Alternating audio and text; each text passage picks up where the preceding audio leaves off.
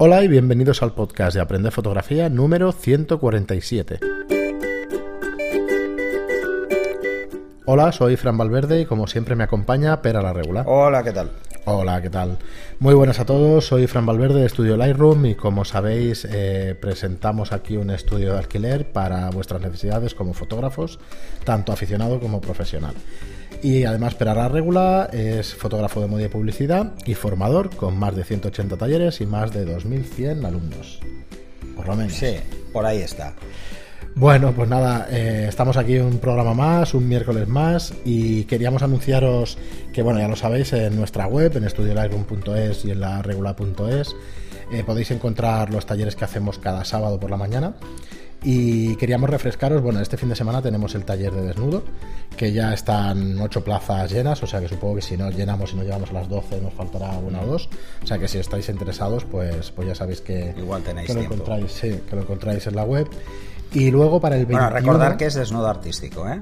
Sí, sobre ¿Vale? todo. O sea, este normalmente las, las mujeres no suelen, las parejas no suelen dar problema. Supongo que como además hace meses ya que no lo hacemos, Sí, y hace supongo mucho, que por eso, pues la verdad es que se está llenando bastante bien. Y luego recordaros el taller que tenemos en Valencia el día 21, el día 21 de octubre, en las instalaciones de Innova Foto en Valencia. Eh, recordaros, bueno, que por la mañana teníamos el, el taller de iluminación, pero por la tarde estamos intentando, a ver si conseguimos que probablemente sí, Sí. eh, hacer un, un taller también que saldrá anunciado pues justo después de que oigas el programa de flash de zapata aprovechando la- Los nuevos equipos de los nuevos Profoto. equipos de Profoto. Eh, que si nos puedes dar una pincelada pera de qué, de qué es exactamente este nuevo equipo que es un flash de mano no un flash Es un flash de zapata, lo que pasa es que bueno, con unas características brutales y espectaculares a un precio muy parecido al que tiene, por ejemplo, el- los modelos más de más alta gama de Canon y Nikon. Lo que pasa es que las especificaciones son brutalmente superiores. la zapata irá con cada una de las marcas para que se comuniquen bien con las Sí, cámaras sí. claro. Vale. Para ETTL o para manual, como cualquier otro flash. Muy bien, pues nada, saldrá en la web anunciado. El taller de por la mañana es de 10 a 2 y el taller de por la tarde es de 4 a 8 y sacaremos un pack especial al que quiera asistir por la mañana y por la tarde, pues que le salga un precio más Sí. económico. Y nada, eh, anunciando eso, bueno, también recordad que tenéis el cupón descuento del 20% y de que, bueno, si hacemos talleres por ahí fuera, eh, bueno, toca hacer marketing, pero la verdad es que saldremos una vez al año a los sitios, no podemos no podemos salir más, a no ser que haya avalancha de gente y eso, pero bueno, por ahora en principio no podemos salir más, o sea que aprovechad y si queréis Bueno, es que, en directo, a ver, pues os lo explicamos un poco. Lo que tenéis que tener en cuenta que, por ejemplo, aquí disponemos de estudio claro, y entonces al disponer de estudio, que es estudio Lightroom, sí, es más fácil. eh, lo tenemos más fácil, es mucho más sencillo, podemos haceros precios mucho más ajustados y si vamos a otros estudios, pues tenemos que alquilar ese estudio y bueno, eso incrementa el precio notablemente. Muy bien, y nada, dicho esto, pues hoy teníamos un par de monográficos, o bueno, hasta que nos dé tiempo, los 20-25 minutos. Queríamos tocar un par de temas que, que siempre entiendo que son muy interesantes. El primero es el de la cámara, el enfoque automático AF y MF, el enfoque automático y el enfoque manual de las cámaras. A ver, muchas veces la gente tiene dudas si realmente la F es eficaz o no es eficaz. Yo lo que os recomiendo de entrada es que veáis sobre todo la eficacia de los puntos AF que están explicados en el manual. En los manuales de Canon es muy fácil identificar dónde está, eh, porque lo dice claramente. Lo que no es tan sencillo es saber exactamente qué, qué narices quieren decir cuando ¿Qué es lo que dicen cuando hablan de aperturas 2.8, 5.6 y etcétera, ¿no? Antes que nada, recordaros que los puntos de AF de las cámaras tienen básicamente tres modos. Modo horizontal, quiere decir que el enfoque en línea horizontal puede escoger cualquier parte del encuadre de la zona de, de la F del punto de enfoque a nivel horizontal. El vertical, que puede coger cualquier parte de la zona vertical, por eso la precisión de los horizontales y verticales es muy baja. Luego tenemos el punto en cruz, que es la cruz entre vertical y horizontal, puede estar en cualquier parte del punto AF con preponderancia más al centro y suele ser eficaz entre comillas. Y luego tenemos lo que se llama doble cruz o alta precisión, que es justo en el centro. ¿Vale?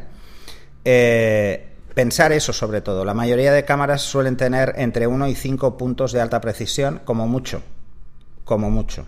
salvo si nos vamos a los modelos de gama superior, tanto en Nikon como en Canon, que suelen tener más. Pero ahí las diferencias de precio están en ese tipo de cosas. Por ejemplo, si nos vamos a una cámara media de Canon, una cara media alta, ¿eh? estamos Media hablando alta, de una 2000, 5D, 3000, por ejemplo. Bueno, 3000 Tenemos la línea, la línea vertical, eh, perdón, eh, sí, la línea vertical que es de alta precisión. Si nos vamos a la 5D anterior, solo tenemos el punto de enfoque central, ¿vale? La F central, que es de alta precisión. Y si nos vamos a cámaras como la 1D de X o la 1DS Mark III, pues tenemos 19 o etc. puntos de alta precisión.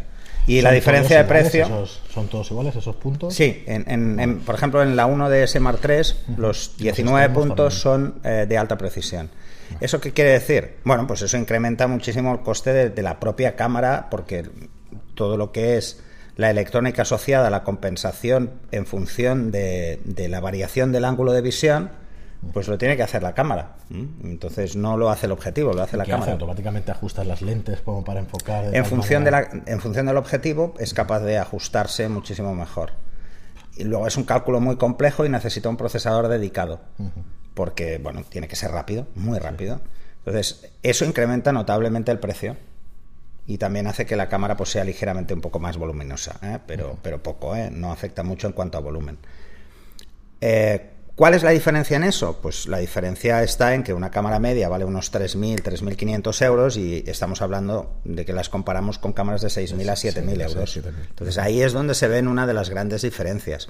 Otra de las grandes diferencias importantes, porque la pantalla de enfoque también nos afecta en función del ángulo de cobertura que podemos tener nosotros al mirar, o sea, como sea de preciso el Y esto- punto dentro del encuadre, Vale, nunca porque lo puede estar desplazado.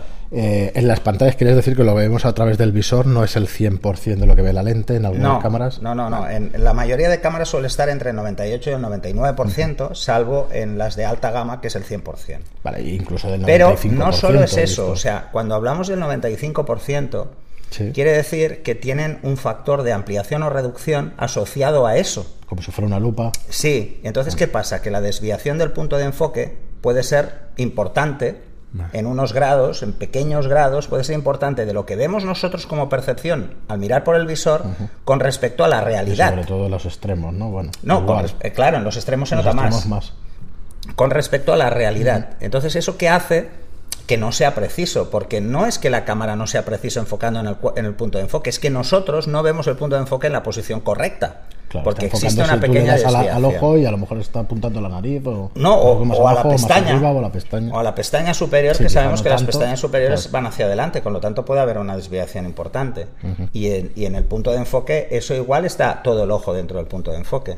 Sí, sí. Entonces hay que pensar que, por ejemplo, las cámaras que montan pentaespejo, que son la mayoría, la mayoría, No es pentaprisma. no es pentaprisma. Pentaprisma solo tienen las series profesionales.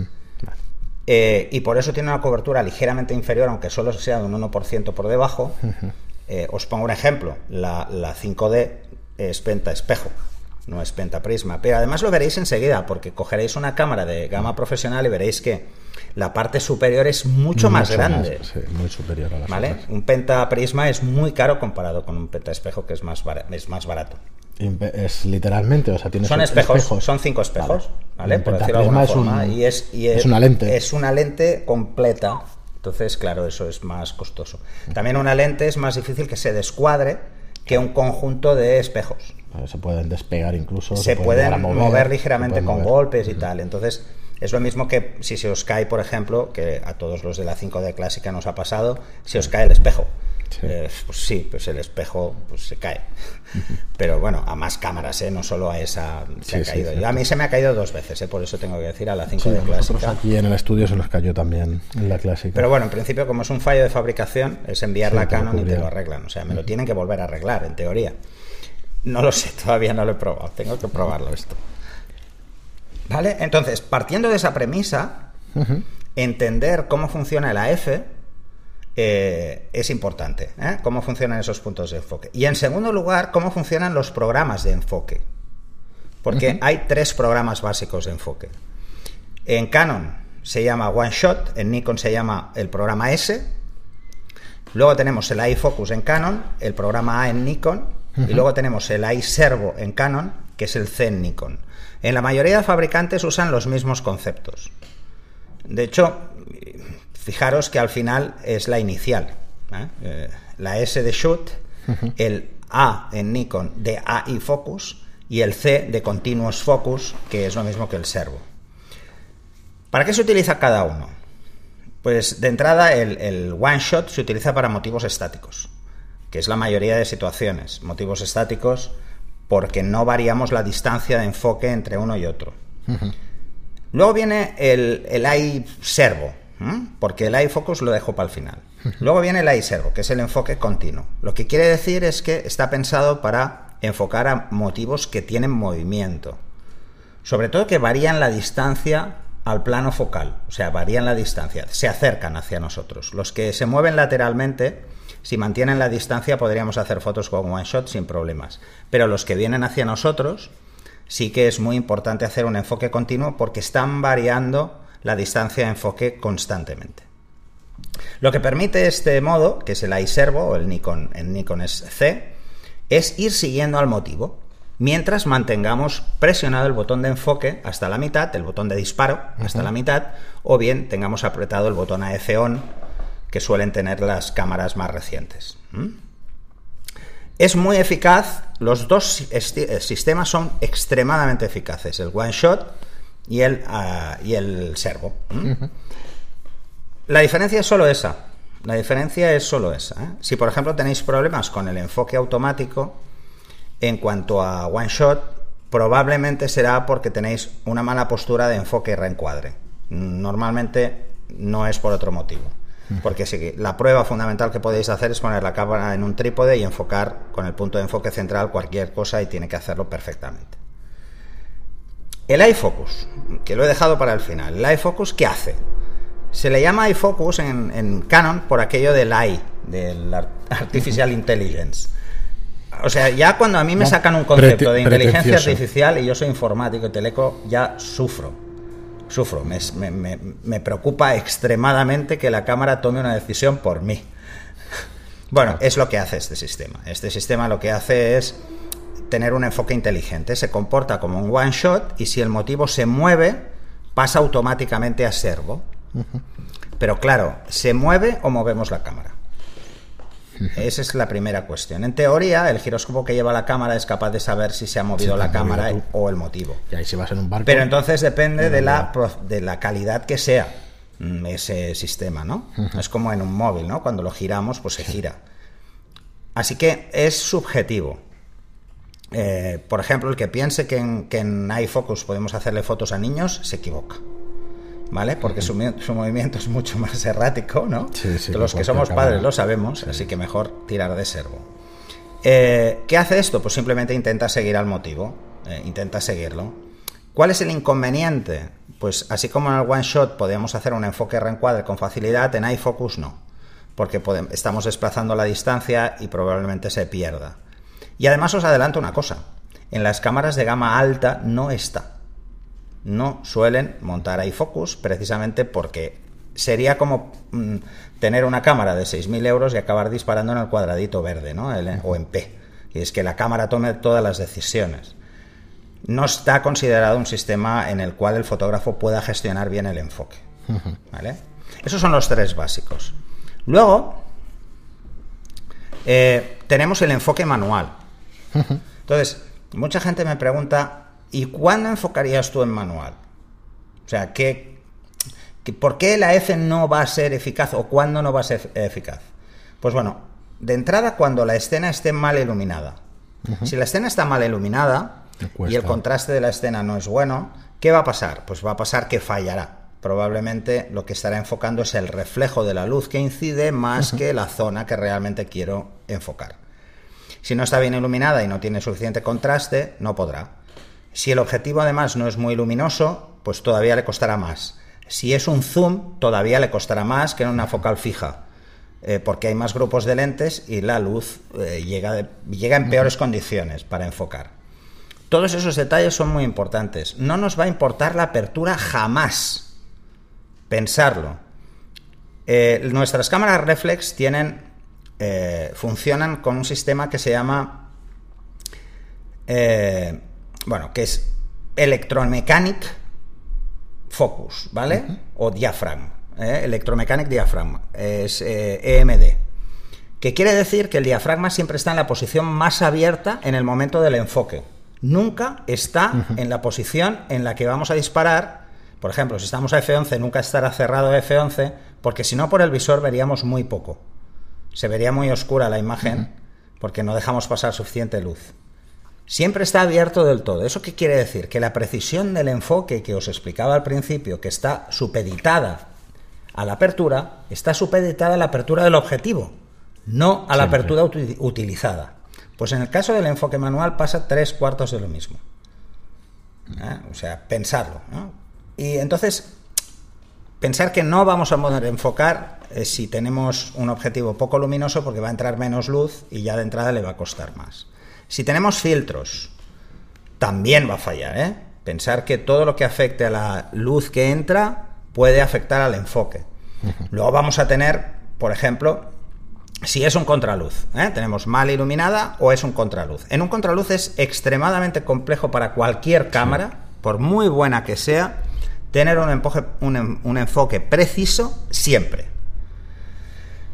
Eh, los profesionales, ¿qué hacemos en vez de pasar a, enfoque manual? Pues intentamos enfocar en una zona que tenga un contraste mayor del contraluz, que esté a la misma altura que lo que queremos tener enfocado. O sea, evitamos la cara para el enfoque porque al ser más pequeña es más fácil que el propio contraluz inunde la escena, ¿vale? Y, entonces tengamos un enfoque peor. Otro caso en el que es interesante utilizar el enfoque manual, cuando hacemos una macro. Cuando hacemos una macro es muy interesante que nosotros gestionamos qué es lo que vamos a enfocar tirando de visor. Ojo, tirando de visor quiere decir que no le hacemos ni puñetero caso a la confirmación del enfoque. Pensar en ese detalle. La confirmación del enfoque es lo que haría la cámara en AF. Yo te iba a preguntar por el Live View. Eso es otro tema. Vale, pues luego tocamos. Eso sí, hablamos eh, como último caso, ¿no? Lo vamos a poner como último caso. Eh, el tema de no hacemos caso a la confirmación de enfoque porque nosotros en el visor estamos porque la confirmación de enfoque sería lo mismo que ponerlo en AF o sea si vamos a poner la cámara en manual y, tenemos y vamos a hacer puede, fallar. vamos a tirar de la confirmación de enfoque estamos tirando de AF aunque no nos guste es así. Entonces es en qué casos usar manual cuando la confirmación de enfoque o sea el AF no la queremos. Porque esté en contraluz porque está mal iluminada cuando estamos haciendo una macro cuando estamos enfocando en, zonas entre texturas, o sea, en zonas realmente complejas en cuanto a contraste, cambios de textura muy bestia, por ejemplo, no vais a poder enfocar con facilidad una, pared blanca. No, va a poder porque no hay contraste. Te vuelves loco tú y la cámara. Entonces eh, tendréis que enfocar o en otro lado o hacerlo manualmente por aproximación. Eh, y que se vea pues medianamente bien si tiene un poquito de textura. Si la pared es blanca y está iluminada, si hay textura no se va a ver, la cámara no la va, no la va a ver el AF, pero nosotros visualmente sí que la vemos. Luego, si usamos un teleobjetivo con duplicador, porque en algunos casos el AF se desactiva. ¿Mm? Sobre todo eh, los objetivos más antiguos desactivan el AF o lo desactivan en la mayor parte de los puntos de enfoque y solo permiten hacerlo con el central. Cuando estamos hablando de un objetivo muy largo o usamos un duplicador, eh, lo que nosotros vemos al estar tan lejos, pues eh, eh, puede ser ligeramente diferente. Ojo, siempre que hagamos enfoque manual, debemos asegurarnos, y, por lo tanto ignoremos la confirmación del enfoque, lo que debemos hacer es sobre todo calibrar bien las dioptrías de nuestro visor o utilizar, si llevamos gafas, pues utilizar las gafas para enfocar, porque si no vamos a tener otro problema y es que eh, no lo vamos a ver nunca bien. Eh, ¿Cuántos de vosotros habéis intentado enfocar un proyector contra una pantalla? Mm, un proyector de vídeo clásico. Pues bueno, es lo mismo, pero peor. porque, porque es más difícil verlo bien, ¿no? Entonces, yo no soy, no recomiendo mucho el enfoque manual. O sea, sí que puede ser interesante tener objetivos manuales de mucha calidad como, como los calcéis, pero ahí usamos la confirmación de enfoque. Es como si tuvieran AF, lo que no tienen es motor. No tiene motor, pero sí que te marca. son caros por la calidad óptica, pero no más caros porque no tienen motor. Porque si no serían todavía más caros. ¿Vale? Entonces, eh, se hace simplemente por reducir costes y por reducir volumen, porque el motor, aunque no queramos, ocupa un cierto espacio en el, en el grupo óptico, ¿no? Entonces, bueno, ahí más o menos lo veis que, las opciones son pocas. Tampoco hay muchas situaciones en las que nuestra cámara no sea capaz de enfocar con calidad. Muy bien, entonces en la, la última o lo último que quería comentar es el tema del Live View, y cuándo utilizarlo, eh, porque a mí me, es bastante útil. el, Live View funciona por contraste. Sí.